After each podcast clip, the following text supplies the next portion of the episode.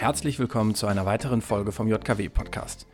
Hier geht es mehr oder weniger regelmäßig um den Wandel von Journalismus in digital vernetzten Gesellschaften. Und diese Neuordnung zeigt sich an einer Stelle ganz besonders deutlich. In den vergangenen 30 Jahren haben die deutschen Tageszeitungen mehr als die Hälfte ihrer Gesamtauflage verloren. Gleichzeitig gab es immer mehr erfolgreiche Online-Angebote. Diese Entwicklung hat insbesondere den Lokaljournalismus getroffen, sodass Redaktionen verkleinert und damit die Berichterstattung vernachlässigt werden musste. Teilweise mussten sogar ganze Lokalmedien aufgeben. Heute sprechen wir mit Ralf Heimann, der in Münster mit einem digitalen, unabhängigen und konstruktiven Alternativangebot auf diesen Trend reagiert.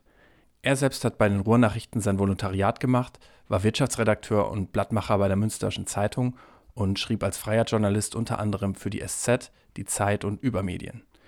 Für ihn haben die klassischen Lokalnachrichten ein Imageproblem. Jeder könnte sie gebrauchen, aber sie sind irgendwie zu uncool. Auch deshalb hat er im Jahr 2020 das Medien-Startup Rums mitgegründet. Rums steht für Rund um Münster und ist ein zweimal wöchentlich erscheinender Newsletter über lokale Themen. Auf diese Weise bleibt Ralf Heimann dem Lokaljournalismus treu, denkt und gestaltet ihn aber völlig neu. Darüber und über viele weitere Aspekte dieses journalistischen Projekts spricht er im nun folgenden Kurzvortrag. Wenn ihr die Folien dazu sehen möchtet, könnt ihr sie auf der Website des Podcasts öffnen. Die Adresse lautet journalistik.blogs.uni-hamburg.de. Nur für den Fall, dass ihr den JKW-Podcast bisher immer bei anderen Anbietern hört. Aber jetzt zu unserem Gast und einem neuen Journalismus für Münster. Lieber Ralf, wie stehst du zum Lokaljournalismus und wie kam es dazu, dass ihr Rums ins Leben gerufen habt? Also vielleicht so zur Vorgeschichte. Hm, ich habe ja selbst im äh, Lokaljournalismus gearbeitet, das hast du gesagt, und dann habe ich irgendwann aufgehört, im Lokaljournalismus zu arbeiten, weil ich darauf keine Lust mehr hatte. Das lag jetzt aber nicht mehr, äh, das lag nicht an, am Lokaljournalismus, sondern das lag eigentlich eher so an den Umständen, unter denen Lokaljournalismus gemacht wird. Und ansonsten unterscheidet sich Lokaljournalismus ja gar nicht von dem Journalismus, den man dann überregional macht oder so. Man arbeitet eben unter schlechteren Bedingungen. Und ähm, es ist auch nicht besonders gut bezahlt, deswegen habe ich dann später auch frei nicht mehr im Lokaljournalismus gearbeitet, weil ich, äh, obwohl ich finde, dass es eigentlich ein ganz interessantes Feld ist. Ähm, und ich kannte hier in der Stadt aber Leute, denen das genauso ging, die ein Interesse daran haben und die gedacht haben, so eine Stadt mit 300.000 Einwohnern, wo 600.000 Menschen hier in der Umgebung wohnen, die ist doch eigentlich auch ganz interessant für ein journalistisches Projekt, das, ein, äh, das ernsthaften Journalismus macht, also äh, versucht, ähm, äh, nicht so sehr das zu machen, was in vielen Lokalzeitungen äh, so Alltag ist, nämlich dass man ähm, ja, praktisch äh, Journalismus simuliert. Das funktioniert ja oft so, dass also man, man muss hat irgendein Thema, dann telefoniert man ein bisschen rum, man braucht ein paar Statements äh, und dann macht man daraus einen Artikel, da kommt aber in der Regel nicht viel bei rum, weil wenn man wirklich etwas herausfinden möchte, dann, dann reicht es nicht in Pressestellen anzurufen, sondern da muss man etwas recherchieren und das kostet Zeit. Die Frage war aber, wie kriegen wir das hin? Weil äh, wenn man ähm, etwas veröffentlichen will, regelmäßig ähm, und die Recherche Zeit kostet, dann ähm, braucht man sehr viele Leute, damit man auch regelmäßig äh, irgendwelche Texte oder Beiträge hat. So Medien wie, wie der Spiegel beschäftigen mehrere hundert Leute äh, und am Ende der Woche erscheint dann ein Magazin, da steht nicht immer jeder Autor oder jede Autorin mit einem Beitrag drin. Und manchmal da eben mehrere Wochen dazwischen oder so, wo man gar nicht schreibt und nur recherchiert. Im Lokaljournalismus ist das alles anders. Da schreibt man in der Regel drei Texte pro Tag, jedenfalls bei einer normalen Zeitung, vielleicht auch mehr, äh, wenn man Glück hat, manchmal nur einen. Qualitativ ist das dann oft eben so zweifelhaft. Mir ging das immer so, dass ich also weder am Ende des Tages noch am Ende des Jahres irgendwie glücklich war mit dem, was da so rausgekommen ist. Und wir haben dann versucht, ja, so ein kleines Team, die so diese Idee immer geteilt haben und da sind auch einige da, dabei, ähm, die jetzt mit Lokaljournalismus eigentlich direkt gar nichts zu tun haben. Unser Geschäftsführer, äh, der äh, hat eigentlich also eine Finanzberatung, aber der fand diese Idee gut und der äh, wollte da gerne mitmachen. Dann ist einer von uns Chef von Wikimedia in Berlin und der also der ist eher so aus der Ferne beteiligt an diesem ganzen Projekt, aber wir sind eigentlich recht viele Leute gewesen. Und es war so vor zweieinhalb Jahren, da haben wir uns mal zusammengesetzt für ein Wochenende und haben uns überlegt, wie man das denn so machen könnte. Da war eine größere Gruppe. Dann haben wir über mehrere Monate daran gearbeitet und sind schließlich zu einem Modell gekommen oder haben uns überlegt, wie, wie ein Modell aussehen könnte, in dem Lokaljournalismus äh, so stattfinden könnte, wie wir uns das vorstellen. Ähm, dessen Rahmen so der News, ein Newsletter ist. Ein bisschen wie äh, der Tagesspiegel Checkpoint, falls den einer von euch kennt. Äh, ansonsten wäre das eine Empfehlung. Den fanden wir alle ganz toll. Das ist ein, ein täglich erscheinender Newsletter, der im Prinzip auch in Berlin Lokaljournalismus macht. Äh, Im Hintergrund steht die Tagesspiegel-Redaktion. Die schreiben einen Newsletter, der sehr unterhaltsam ist. Ich lese den eigentlich jeden Tag, obwohl ich gar nicht in Berlin wohne, aber ähm, das ist ja eigentlich immer ein gutes Zeichen für ein journalistisches Medium, wenn es auch so interessant ist. Und sowas wollten wir auch machen für Münster, also ein Newsletter, der regelmäßig erscheint, jetzt nicht jeden Tag, sondern ähm, vielleicht eben zweimal oder dreimal die Woche. Wir haben uns jetzt für zweimal die Woche entschieden, ähm, der sich mit dem beschäftigt, was hier so in der Stadt los ist. Ähm, und das auf eine möglichst unterhaltsame, äh, vielleicht manchmal auch äh, lustige Art und Weise. Äh, und der aber etwas bringt, was oder liefert, was eine Zeitung eben nicht liefern kann. Und das ist in unserem Fall eben Tiefe, also Recherchetiefe. Ähm, wir machen also jeden, in jedem Newsletter einen Beitrag. Ähm, also wir beschränken uns da immer sehr, sehr stark. Natürlich müssen wir vieles rauslassen. Das, ähm, äh, wir müssen uns viele, gegen viele Themen entscheiden. Äh, und dieser Beitrag, der soll dann aber eben ähm, möglichst ähm, den Standards entsprechen, die wir jetzt auch einhalten würden, wenn wir für überregionale Medien ähm, arbeiten. Und ähm, das ist eigentlich äh, so der Kern des Ganzen und ich glaube, der, der, äh, Titel dieses, äh, des, der Veranstaltung jetzt gerade ist ja auch Lokaljournalismus, neuen Typus und bei uns auf der Website, die ich gleich mal zeigen kann, steht neuer Journalismus. Im Grunde machen wir einfach nur Journalismus im Lokalen. Also wir versuchen das zu übertragen, was auch sonst wo unter Journalismus verstanden wird. Und es ist eigentlich traurig, dass das neu ist, aber ähm, die strukturellen Bedingungen führen eben dazu, dass das im Lokalen oft nicht möglich ist. Ja, und wir haben dann vor, wie gesagt, zweieinhalb Jahren ungefähr damit begonnen. Seit zwei, knapp zwei Jahren äh, machen wir das jetzt. Wir hätten das fast äh, zwischendurch alles schon begraben, weil Corona kam, aber dann äh, haben wir einfach mal angefangen, ähm, ganz anders, als wir das ursprünglich wollten. Und dann hat sich in, im Laufe der Monate so ein, ja, ein, ein Medium entwickelt, das im Grunde aus politischer und gesellschaftlicher Berichterstattung im Lokalen besteht. Ähm, wir haben insgesamt, glaube ich, in der Redaktion sind wir fünf, zwei feste. Also ich mache, ich leite die Redaktion zusammen mit Konstanze Busch. Ähm, dann haben wir viele, die frei für uns arbeiten. Wir haben äh, Kolumnistinnen und Kolumnisten, zum Beispiel Ruprecht Polenz, den ja einige kennen. Äh, eine anonyme Pflegekolumne haben wir. Äh, Marina Weißband schreibt für uns Carla Remsmark, Klaus Brinkbaumer, der ehemalige Spiegel-Chefredakteur und ähm, ein äh, Lokalpolitiker, der hier als Bürgermeister kandidiert hat für die SPD und sich in solchen äh, diesen Themen sehr, sehr gut auskennt. Das sind Kolumnen, die wir immer sonntags verschicken und dann haben wir Newsletter. Da beschäftigen wir uns dann mit den äh, journalistischen Themen und ich zeige mal äh, einen, den ich geschrieben habe, weil ich natürlich da am besten weiß, was drin steht. Hier ging es zum Beispiel in der vergangenen Woche um ein, äh, ein Thema, da hatten wir so ähm, interne Unterlagen bekommen aus der Stadtverwaltung. Da ging es um so Grundstücksverkäufe, wie sowas ähm, äh, da stattfindet, dann, ähm, dass da so Deals dahinter stehen, die man ähm, natürlich von außen so nicht erkennt. Und das ist dann halt ein bisschen länger. Ich habe das mal, also das ist dann so die Länge eines Beitrags. Ähm, manchmal sind die auch tatsächlich noch länger. Das ähm, ist für einige etwas gewöhnungsbedürftig, aber für einige äh, eben genau das, was ihnen fehlt. Da, da versuchen wir immer so ein, so ein, ein, ein Mittelding zu finden ähm, zwischen ähm, so, so, ganz ausufernden Texten und so kurzem Häppchenjournalismus. Ähm, wir haben jetzt gerade 2000 AbonnentInnen und ähm, das ist eigentlich sehr gut, denn ähm, wir brauchen so ungefähr zweieinhalbtausend bis dreitausend, damit sich das alles alleine finanziert. Im Moment ähm, schießen wir immer noch ein bisschen Geld dazu jeden Monat, mm, aber das entwickelt sich alles in eine ganz gute Richtung und nach dem ähm, längeren Beitrag, den wir in den Newslettern veröffentlichen, kommen dann so kürzere Sachen. Ja, in diesem Fall ähm, kam noch ein längeres Interview. Das ist eine ungewöhnliche Struktur. Aber das sind dann auch so Sachen, für die wir uns Zeit nehmen und wo wir ähm, ja auch lange daran arbeiten.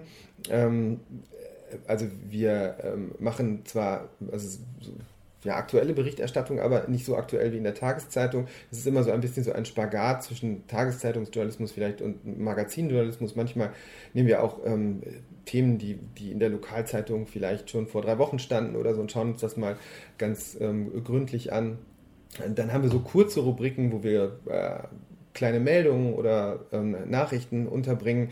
Ähm, natürlich immer regelmäßig, wie viele Medien über äh, das im Moment machen, ähm, das Aktuelle so zu Corona in der Stadt.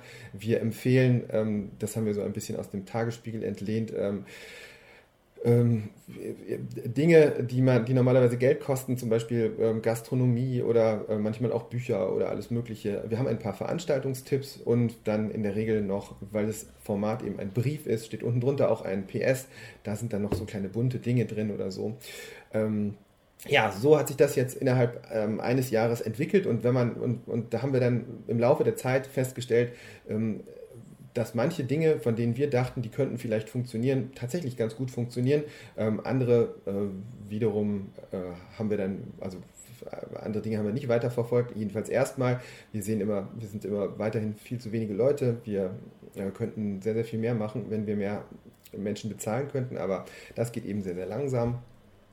Ähm, wir haben jetzt so ein paar Prinzipien, bei denen wir ähm, glauben, dass das eine gute Ergänzung für bestehende Lokaljournalismusformate ähm, sein könnte. Also das ist auch immer ähm, äh, so eine Diskussion, die wir intern führen, ob wir denn in Richtung so eines eigenständigen äh, Versorgers oder eines eigenständigen Mediums gehen wollen, äh, um wirklich mit, mit einer Zeitung in Konkurrenz treten zu können, da müssten wir natürlich etwas von dieser Tiefe abgeben und ein bisschen mehr in die Breite gehen. Und ich persönlich würde immer denken, ähm, wenn man etwas macht, um, um einer Zeitung ähnlicher zu werden, dann wird das unter Umständen auch dazu führen, dass die Leute dann lieber tatsächlich eine Zeitung lesen. Ähm, also ich würde glaube, dass, dass solche lokalen Medien in der Nische auch ganz gute Chancen haben. Ähm, und da machen wir eben einiges anders, als man das bei Zeitungen machen würde. Ich habe es schon gesagt, wir lassen vieles weg. Wir gehen in der Regel nicht zu Pressekonferenzen, es sei denn, äh, das Thema passt zu dem, was wir gerade in, in, dieser Woche behandeln. Wir planen in der Regel ein, zwei Wochen im Voraus. Das macht man bei Lokalzeitungen auch nicht. Also wir behandeln ähm, dann eben Themen, die äh, nicht tagesaktuell sind. Was machen wir noch? Ein paar Dinge habe ich mir aufgeschrieben. Äh, wir, wir investieren sehr viel Zeit in die, in die Qualität. Also wir, ähm, wenn so ein Newsletter fertig ist, in der Regel dienstags und freitags um 16 Uhr, dann redigieren wir den erstmal anderthalb Stunden lang selbst. Danach äh, beschäftigen wir ein Lektorat, das diese Briefe dann nochmal ähm, äh, sich vornimmt und auch inhaltlich bearbeitet. Und ähm, wenn das, das dauert dann in der Regel so drei Stunden, dann haben wir manchmal trotzdem noch Fehler in den Texten, aber es liegt oft daran, dass wir dann hinterher selbst noch irgendwie was ändern. Dann bieten wir diese Newsletter auch in Audioform an, also wir, wir lesen die ein und äh, darüber hinaus machen wir so Dinge, die auch irgendwie zum Journalismus dazugehören, aber äh, in klassischen Tageszeitungsredaktionen oft lästig sind, weil man dafür keine Zeit hat. Man muss ja Output produzieren und man muss, ähm, also es kommt da auf die Quantität an. Also wir machen Veranstaltungen, offene Redaktionssitzungen via Zoom oder so. Wir haben jetzt einen Weihnachtsmarktstand, wo wir Menschen treffen, wo wir Menschen interviewen oder auch so Initiativen aus der Stadt. Wir versuchen auch ähm, äh, ja auch sonst besser erreichbar zu sein. Es gibt so in Redaktionen oft so eine Schwelle zwischen der Redaktion und dem draußen. Also wenn man versucht, jemanden zu erreichen, dann muss man sich erst rein telefonieren über irgendeine Zentrale und sich durchstellen lassen oder so. E-Mail-Adressen werden nicht öffentlich, äh, äh, werden nicht nach draußen gegeben. Und ich glaube, wenn wir zum Beispiel, äh, wenn man uns erreichen möchte, dann kann man das über, auf verschiedenen Wege machen. Also das Einfachste ist wahrscheinlich bei Twitter oder eben äh, äh per, per E-Mail das sind so Dinge, die wir anders machen und wo wir merken, ähm, dass die Dinge dann anders auch laufen. Also wir, ich habe zum Beispiel den Vergleich ja noch zu einer Tageszeitungsredaktion und so hatte ich jedenfalls so sehr, sehr wenig Kontakt und äh, zu, den, zu den Leuten, es rief ab und zu mal jemand an und es kam dann hier und da mal eine Rückmeldung, aber ähm, das passiert nicht so oft und ähm, jetzt ist es anders. Also wenn man die Menschen, wir sprechen die Menschen in den Briefen direkt an, und dann fühlt man sich vielleicht auch eher angesprochen, antwortet mal, ähm, ruft vielleicht auch mal an. Ähm, ich spreche sehr oft mit Leuten, wir kriegen sehr, sehr viel Post. Und bei diesen Veranstaltungen, die wir machen, wo wir manchmal dann so Diskussionen zum Beispiel äh, über Lokalpolitik oder so führen, dann sind dann auch tatsächlich, neulich waren wir irgendwann abends 100 Leute dabei und das ist für so ein kleines Medium mit 2000 zahlenden AbonnentInnen doch recht viel, finde ich. Ähm, also das hat uns überrascht. Äh, ich muss allerdings sagen, es gab auch schon Themen, da waren nur 20 Leute da. Aber ähm, äh, das sind so Dinge, die wir ähm, uns überlegt haben und es geht ja ähm, auch hier um berufliche Perspektiven. Äh, also nicht nur um die Frage, ob man vielleicht selber in so einem Medium arbeiten möchte oder vielleicht selber ähm, also sich so etwas vorstellen kann, sondern eben auch, also sowas kann man ja auch leicht gründen. Wir sind jetzt ein Team und wenn man eine, in einer Stadt lebt, zum Beispiel, wo man denkt, hier könnte sich Journalismus lohnen, dann ähm, ist das sicherlich auch was, wenn man jetzt nicht ganz alleine ist oder so, ich glaube, alleine wird es wirklich schwer, ähm, äh, was man auch auf die Beine stellen kann. Und ähm, das ist ja, es gibt ja auch großartige Möglichkeiten, inzwischen äh, für so etwas Geld zu verlangen und zumindest einen, einen Teil seines ähm, Einkommens damit zu verdienen. Ähm, ich bin selber, ähm, ich mache, arbeite parallel noch für den MDR und schreibe da eine Medienkolumne ähm, und verdiene da einen Teil meines Geldes. also arbeite so drei, vier Tage die Woche hier für, für Rums, äh, auch nicht in, in Vollzeit eben. und das alles auch in teilweise in einer Festanstellung und dann eben auch zu einem gewissen Teil frei, was auch eigentlich ganz schön ist, weil man da ein bisschen flexibel bleibt. Also mal angenommen, das würde jetzt irgendwann, ähm, das würde irgendwann nicht mehr funktionieren oder so, wäre da, glaube ich, der Schritt raus ähm, nicht so schwer. Ja, was man natürlich auch sagen kann, äh, sagen muss, ist, wenn man ein Unternehmen gründet, hat man halt viel Arbeit damit. Das sagen einem die Leute immer vorher und man denkt, ja, so schlimm wird es wohl nicht werden, wird es dann aber doch. Ähm, also es ist aber nicht schlimm, weil man hat ja Spaß dran. Äh, nur vor allem im Rückblick jetzt nach zwei Jahren merke ich, wie viel Zeit wir da reingesteckt haben. Äh, ich finde, es hat sich auch gelohnt, aber es ist eben doch hm, recht anstrengend. Ja, das war anstrengend, aber die Bemühungen haben sich auf jeden Fall gelohnt. Kannst du rückblickend sagen, was im bisherigen Prozess die größte Herausforderung war? Als ich angefangen habe, im Lokaljournalismus zu arbeiten äh, und auch mit dieser Arbeitsweise so mich langsam vertraut gemacht habe, da habe ich immer gedacht, dass man diese, dass das so funktioniert, äh, also so ganz naiv, man ruft irgendwo an ähm, in irgendeiner Behörde und versucht einen Kontakt herzustellen und dann erzählen die einem alles Mögliche. Und das ist ja in der Realität, ähm, wie ich dann festgestellt habe, leider überhaupt nicht so, sondern man muss diese, diese Kontakte erstmal selbst aufbauen und pflegen, bevor irgendwann ähm, jemand bereit ist, einem Informationen zu geben. Also äh, das ist, glaube ich, das geht ja nicht ganz so schnell, deswegen ist auch Journalismus oft so zeitaufwendig, weil man erstmal äh, überhaupt irgendwie äh, den Menschen vermitteln muss, dass man sie nicht ausnutzen möchte für eine schnelle Geschichte oder so und ähm, dass man das, ja, dass sie auch in Sicherheit sind. Also dass man nicht auf einmal sagt, das klingt jetzt so gut, das schreibe ich einfach und da könnt ihr gar nichts mehr machen. Ähm, man hat oft das Problem, wenn man, wenn man sich als Medium meldet, dass man äh, so, so auf eine Wand stößt, weil die Menschen denken, wie so auf einem Anrufbeantworter. Wenn der Anrufbeantworter dann dran ist, alles, was ich sage, äh, ab diesem Moment äh, steht möglicherweise dann später irgendwo in einer Zeitung und in einem anderen Medium oder gerät irgendwie an die Öffentlichkeit. Und erst wenn man ein, ein, so ein vertrauensvolles Verhältnis mit Menschen aufgebaut hat, die man dann mal anrufen kann und mal sagen kann, da ist ja gerade dies und das, äh, ähm, könnt ihr mir das mal erklären oder kannst du mir das mal erklären, ähm, ich schreibe es auch nicht, also in, indem man Hintergrundgespräche führt und dann vielleicht auch durch die Berichterstattung belegt, ähm, dass man fair mit Menschen umgeht, ähm, weil das natürlich im, im Lokalen besonders wichtig ist. Wenn man für überregionale Medien äh, arbeitet, kann man irgendwo hingehen und verbrannte Erde hinterlassen. Ich selbst glaube, dass in vielen Fällen so eine Art von Journalismus gar nicht so nützlich ist, aber ähm, äh, kann es durchaus sein. Nur im Lokalen geht das halt nicht, das können wir nicht selber machen. Wir können im Zweifel mal jemanden beauftragen, ähm, der eine Geschichte schreibt über Menschen, mit denen wir regelmäßig zu tun haben, die dann auch kritischer ausfällt, um diese Sache ein bisschen zu trennen. Ähm, aber wenn ich ähm, das selbst mache, mit Menschen, mit denen ich wöchentlich zu tun habe, das muss ich schon auf eine Art und Weise machen, die respektvoll ist, so dass Menschen sich eben nicht vorgeführt fühlen oder so. Und da ist man eingeschränkt im Lokalen, ähm, aber deswegen ist Vertrauen auch besonders wichtig. Und ein vertrauensvolles Verhältnis braucht es nicht nur zu den Informationsquellen, sondern auch zu den LeserInnen. Wie habt ihr zu Beginn auf euch aufmerksam gemacht und euer heutiges Publikum in Münster erreicht? Äh, wir haben ein sehr akademisches Publikum. Das liegt daran, dass wir ein, ein Textmedium sind. In den Newslettern stehen in der Regel auch keine Bilder.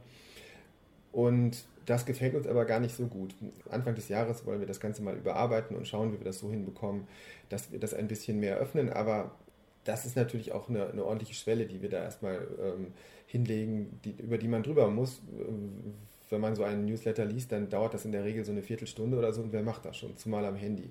Und generell kann man über Lokaljournalismus sagen, Menschen unter 30 interessieren sich eigentlich nicht dafür. Ähm, das, das fängt an ähm, so ab 30, wenn Leute sesshaft werden und nach dem Studium oder so irgendwo eine Familie gründen und dann vielleicht sich daran erinnern, dass die Eltern ja auch mal eine Zeitung gehabt haben. Das ist so ein Mechanismus, der leider nicht mehr so gut funktioniert, aber auf jeden Fall ähm, bekommt man in diesem Alter, glaube ich, äh, so Interesse an, an, der, an der Umgebung. Und in unserem Fall endet das aber so ungefähr mit 60. Das sind nämlich dann äh, Menschen, also das gilt natürlich auch nicht für alle. Ruprecht Polenz äh, ist begeistert vom Digitalen und der ist über 70. Ähm, aber äh, da wollen dann Menschen lieber Papier in der Hand haben und wollen sich auch nicht mehr umgewöhnen und dann ein Newsletter zu schicken. Das ist doch seltsam. Da kommen dann natürlich auch, also es melden sich dann oft Leute, die, die dann auch tatsächlich fragen, ob wir das nicht auch drucken könnten oder so oder ob wir nicht eine, eine, eine App einrichten könnten. Da haben wir auch schon drüber nachgedacht, aber das wieder, bringt wieder andere Probleme mit sich. Also wir haben auch diese, diese schmale Website, das haben wir alles ganz bewusst gemacht. Wir könnten ja auch eine, eine Nachrichtenseite machen, wie zum Beispiel, ja, wie das viele Lokalzeitungen eben haben oder auch äh, Spiegel Online oder alles, was es so eben gibt. Da muss dann aber irgendwie ständig was passieren und dann kommt man nicht mehr, also dann, dann sieht es ein bisschen komisch aus, wenn man nur zweimal die Woche Beiträge veröffentlicht. Dann ist man wieder mehr an Aktualität gebunden und deswegen soll die, äh, die, die Website bei uns nur so eine Möglichkeit sein, diese Beiträge nochmal aufzurufen, sie vielleicht zu teilen oder so, aber steht nicht so im Vordergrund.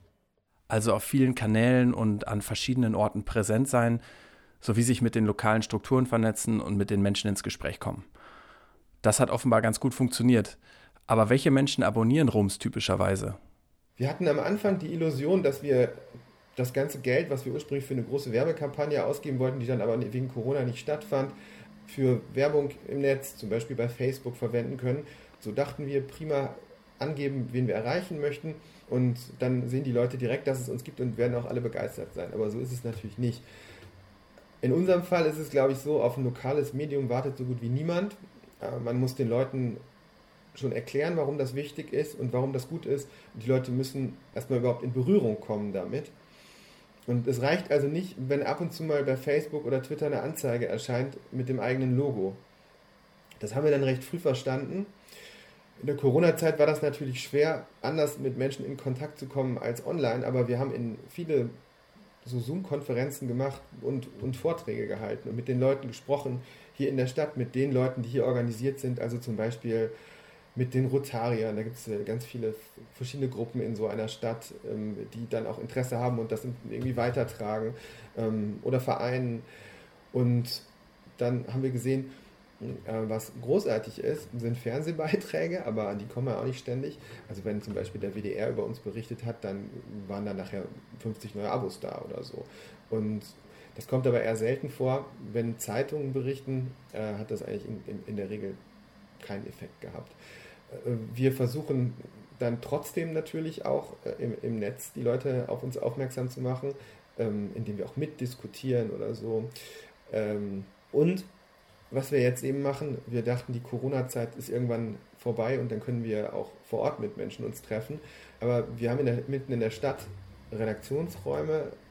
Da wollten wir Veranstaltungen machen, also Diskussionsveranstaltungen und vielleicht auch kleine Konzerte mal oder so, einfach um, um Menschen äh, zu erreichen. Jetzt haben wir für die Winterzeit, aber das ist ja vielleicht in der nächsten Woche auch schon wieder alles vorbei, einen Stand auf dem Weihnachtsmarkt und ähm, führen da zum Beispiel Interviews mit, mit Menschen und versuchen mit den Leuten ins Gespräch zu kommen. Das sind so Möglichkeiten, aber am Ende ist man wirklich, also äh, ist so überrascht, dass die, die Möglichkeiten, bekannt zu werden in der Stadt, doch relativ begrenzt sind.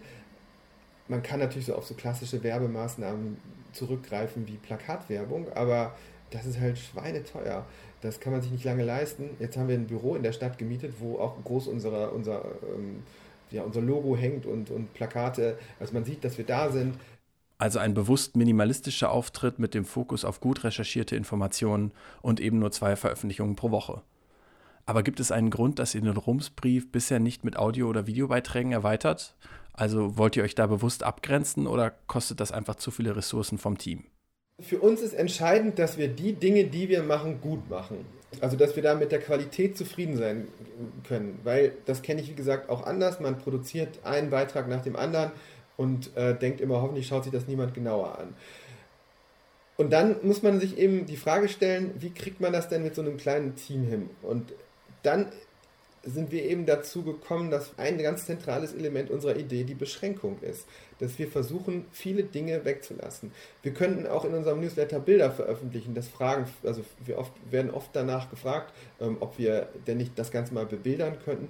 Würden wir sicherlich auch gerne machen, wenn wir äh, genügend Material, äh, wenn wir genügend ähm, Möglichkeiten hätten, also scheitert vor allem am Geld, weil wir wollen, wenn dann natürlich auch Bilder in, in guter Qualität veröffentlichen und nicht so das, was man eben aus der Lokalzeitung kennt, aber eben auch nicht mehr sehen kann. Irgendwelche Gruppenbilder mit Checks in der Hand oder so. Ähm, wir möchten ganz gerne durch das, was wir da anbieten, eben auch optisch klarstellen oder auch der anhand der Qualität der Texte irgendwie klarstellen, dass das Dinge sind, für die man Geld verlangen kann. Ein Fehler zum Beispiel, den viele Medien machen, wie ich finde, die, die versuchen, eine Zeitung im Internet nachzubilden. Das ist, glaube ich, das, was oft passiert, wenn, wenn ehemalige Zeitungsleute oder Menschen, die im Journalismus gearbeitet haben, gedacht haben, sich denken, wir können das auch alles online machen, dann sieht man, man hat gar nicht genügend Inhalt, um damit jeden Tag etwas auf der Seite passieren zu lassen und dann immer eben Pressemitteilungen.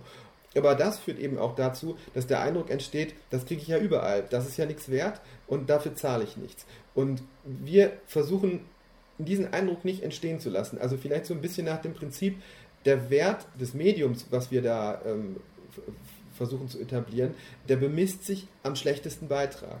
Wenn man sich das jetzt bei der Lokalzeitung ist das immer so, da hat man dann, sagen wir, acht Lokalseiten täglich. Und davon bestehen vier aus Pressemitteilungen, die veröffentlicht werden.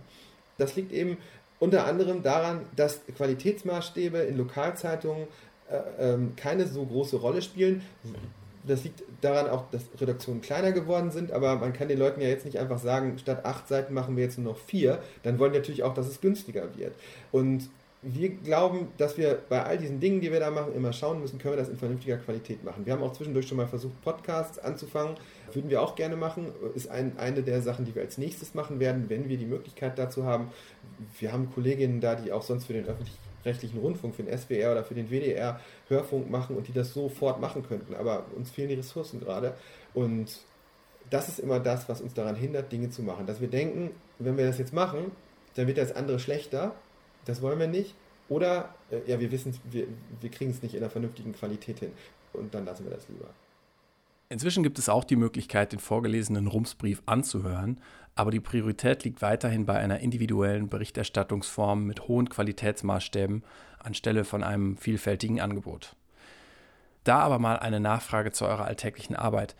Wo plant ihr eure Themen und wie organisiert ihr euch innerhalb der Redaktion? Organisatorisch haben wir das so geregelt, dass wir uns einmal in der Woche treffen, montags morgens, und dann machen wir so eine Konferenz und reden miteinander über Themen, die wir mal behandeln könnten.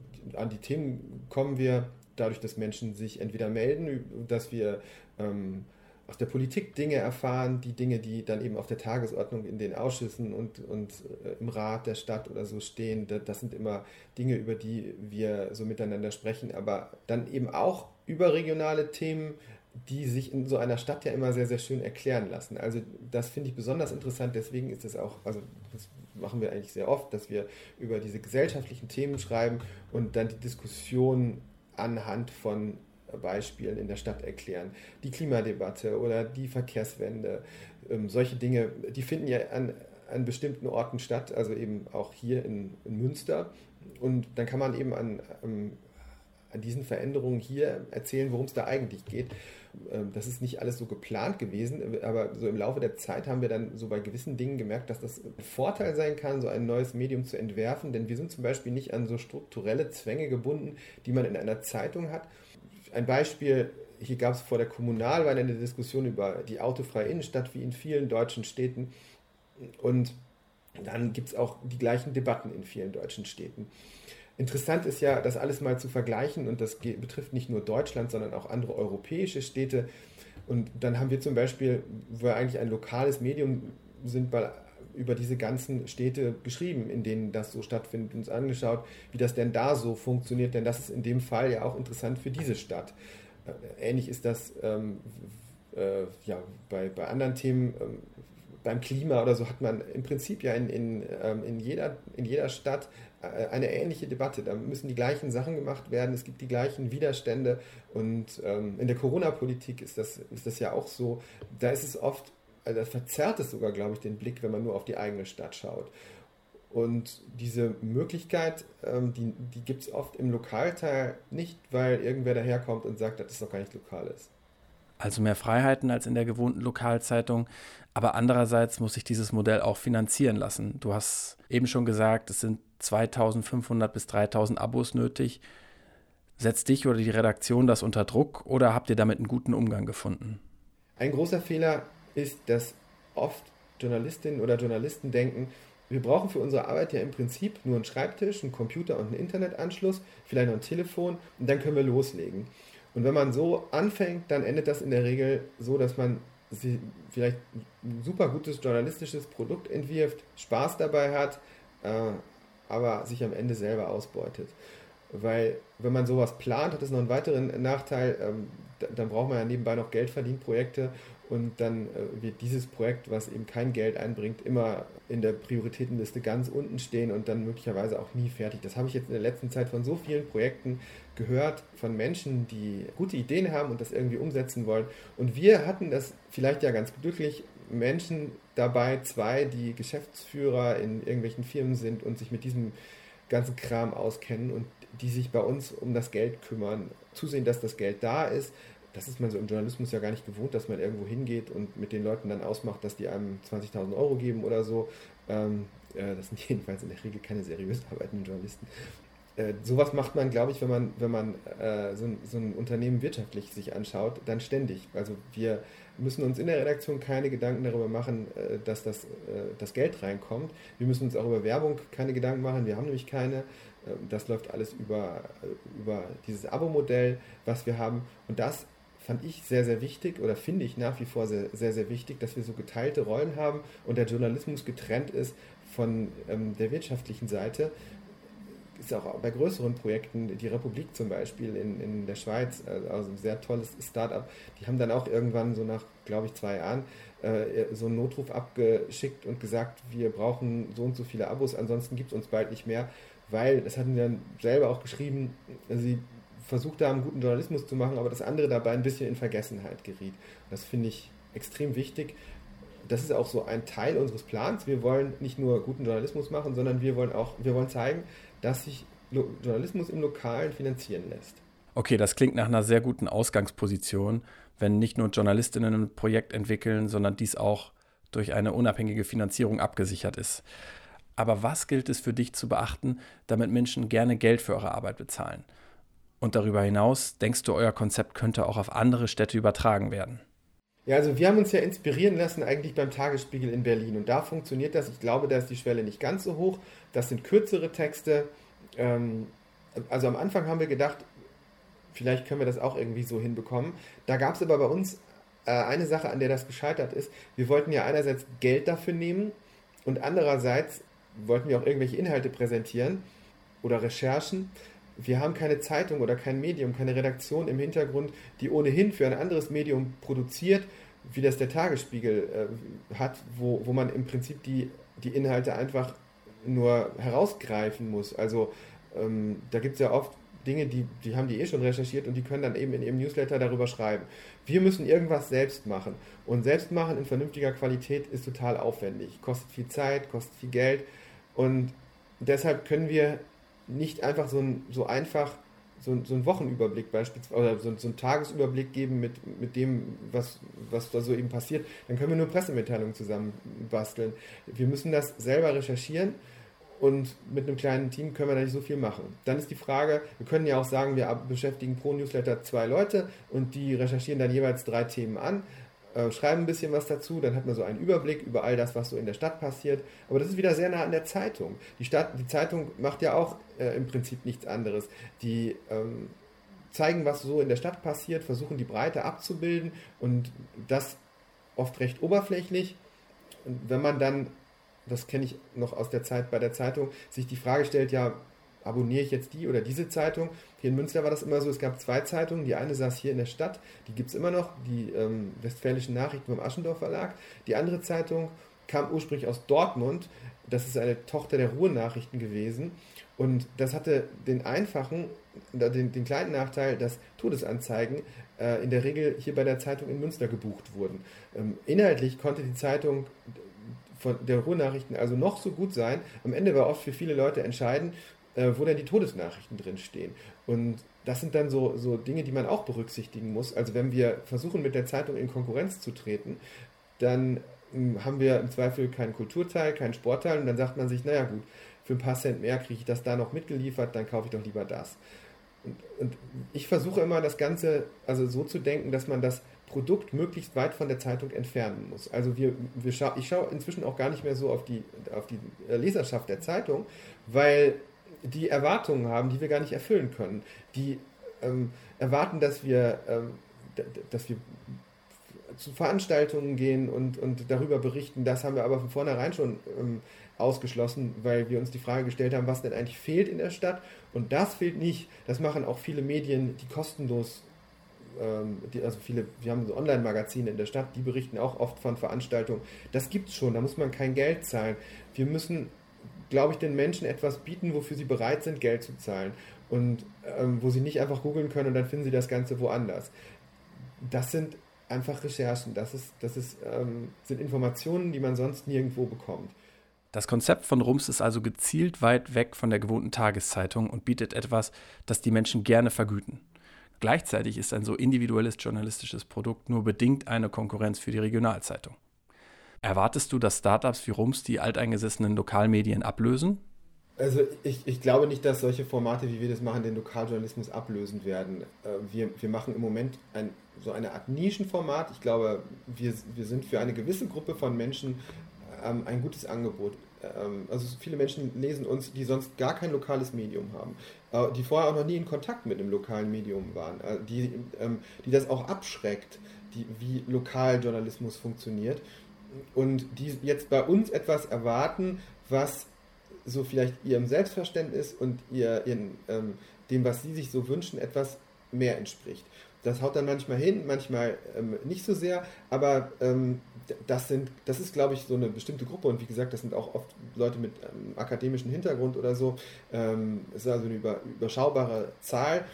Ähm, was die, die Lokalzeitung bietet, ist ja tatsächlich ein Überblick über all das, was gesellschaftlich so in der Stadt los ist. Ein, in der Kultur, im Sport, das sind relativ große Redaktionen, das finde ich wichtig und wertvoll, dass es so etwas gibt. Und auch im Gesamtsystem des Journalismus finde ich das äh, ganz interessant, weil die Lokalmedien machen oft Dinge sichtbar, die dann auf einer Ebene drüber bearbeitet werden. Wenn es zum Beispiel um Finanzskandale geht oder so. Dann gibt es oft eine, eine, Meldung in der Lokalzeitung, da hat man jetzt nicht genügend Zeit, äh, sich mal drei Monate damit zu beschäftigen, um das alles zu verstehen. Aber wenn so etwas in der Lokalzeitung steht, dann werden in der Regel auch überregionale Redaktionen aufmerksam, vielleicht zuerst der WDR in, ähm, als öffentlich-rechtlicher Sender, der dann vielleicht erstmal berichtet und so trägt sich das dann oft weiter. Und diese Funktion, die ist, glaube ich, sehr, sehr wichtig. Und ich finde, da darf man auch Lokalzeitungen nicht unterschätzen. Das ist schon sehr, sehr wertvoll, dass es, dass es die gibt und äh, finde auch, dass man sich bemühen muss, äh, dieses Modell irgendwie auch weiterhin existieren zu lassen. Ähm, die Frage ist, wie so ein Modell sich in der digitalen Welt eben finanziert. Die viele Verlage kriegen das oft nicht hin, ähm, diesen großen Kostenapparat, den sie dann haben durch die Druckerei und all das, was da so dranhängt, ähm, irgendwie loszuwerden. Und das ist natürlich eine, eine super interessante Frage, wie das geht, aber ich hoffe, dass es das noch weiter geben wird, dass also auch in der Fläche äh, lokale Verlage sind, weil wie das sein würde, wenn es nicht mehr der Fall wäre. Das sehen, sieht man in den USA. Also wer sich dafür interessiert, mal einfach googeln. News Desert gibt es eine Seite, äh, erscheint je, jedes Jahr ein äh, ausführlicher Bericht darüber, äh, wie viele Regionen auf dem Land in den USA keine lokale, äh, also wo es keine lokale Berichterstattung mehr gibt und da leidet auch die Demokratie drunter, da gibt es auch viele Studien. Sowas gibt es in Deutschland nicht, das, das liegt auch daran, dass der öffentlich-rechtliche Rundfunk hier sehr, sehr stark ist, aber eben auch an den, ähm, an den immer noch sehr ja, in, der, in der Fläche vorhandenen Regionalzeitungsverlagen. In den angesprochenen Nachrichtenwüsten konnten WissenschaftlerInnen nachweisen, dass die Wahlbeteiligung zurückgeht, politische Polarisierung zunimmt und dass das zivilgesellschaftliche Engagement geringer ist als dort, wo es noch Lokalmedien gibt. Der letzte Punkt unterstreicht nochmal. Lokaljournalismus ist nicht zu unterschätzen und erfüllt wichtige gesellschaftliche Funktionen. Um diese trotz Zeitungssterben zu erhalten, braucht es Projekte wie RUMS. Ein tolles Medium für eine gewisse Gruppe von Menschen, denen lokale Themen wichtig sind, aber deren qualitative und digitale Erwartungen von den klassischen Lokalzeitungen nicht ausreichend erfüllt werden. Zudem ist es eine nachhaltigere und günstigere Alternative. Es wurde aber auch klar, dass neuer und alter Lokaljournalismus aus guten Gründen koexistieren können. Wenn jedoch der Plan, nicht nur guten Journalismus zu machen, sondern auch zu zeigen, dass sich Konzepte wie Rums im Lokalen finanzieren lassen, könnte es bald in vielen Städten und Regionen neue Formate im Lokaljournalismus geben. Wer sich mit einigen der angesprochenen Themen genauer beschäftigen möchte, findet auf der Website des JKW Podcasts weitere Links zu Rums, zum Blog von Ralf Heimann, zu weiteren Quellen und vielem mehr. Und das war's für den Moment vom Podcast der Journalistik und Kommunikationswissenschaft Hamburg. Beim nächsten Mal geht es dann um neue berufliche Anforderungen an Journalistinnen in verschiedenen Medienhäusern. Dazu sprechen wir mit Matthias Rieger, der uns die Sichtweise eines Unternehmensberaters eröffnet. Ich bedanke mich fürs Zuhören, sage Tschüss und bis zum nächsten Mal.